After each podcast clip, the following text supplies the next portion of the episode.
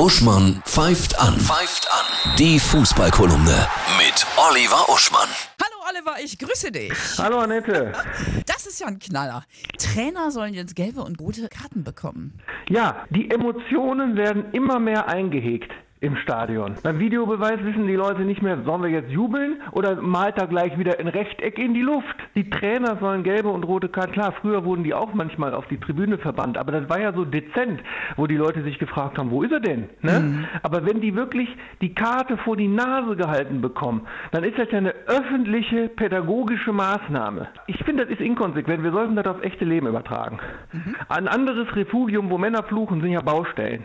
Und wenn die Baustelle innerstädtisch ist, dann kommen da ja auch Kinder und Frauen vorbei. Da kann ja auch nicht sein, dass die dann da noch fluchen. Also brauchen wir jetzt Fluchbegleiter mit CH, die, so Sozialpädagogen, die zum Beispiel auch gelbe und rote Karten an Baustellen verteilen, innerstädtisch. Und auf der Autobahn dann, wenn Stau ist oder Stop and Go, sodass bei offenem Fenster Kinder mithören könnten. Oh, Wahnsinn, ey.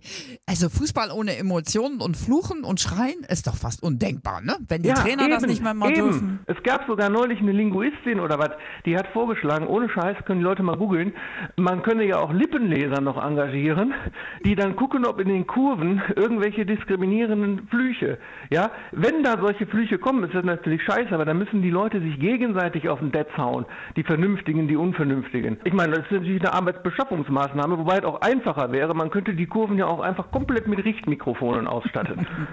und dann sitzt der Fluchbegleiter neben dem Videobeweisleuten in Köln im Keller und muss dann beurteilen, auf Basis seines Sozialpsychologiestudiums, welcher Fluch schon diskriminierend war und welcher noch als Emotion. Sagt, welcher Trainer wird am meisten rote Karten kriegen? Vielleicht Friedhelm Funke, weil der sich nämlich öffentlich darüber geäußert hat als größter Schwachsinn aller Zeiten. Ja, die Topspiele am Wochenende, was glaubst du? Ich würde sagen, heute Gladbach-Leipzig, ne, weil zwei super starke Mannschaften. Und am Samstag würde ich sagen, Leverkusen gegen Hoffenheim. Das ist ja, wie ich jedes Jahr sage, Progressive Rock gegen Free Jazz. Und Wolfsburg gegen Paderborn. Traue Paderborn da eine Überraschung zu. Dann ein tolles Sommerwochenende. Genießt ja. das tolle Tore. Und bis nächste Woche, ja? Okay. Jo, Tschüss. Ciao.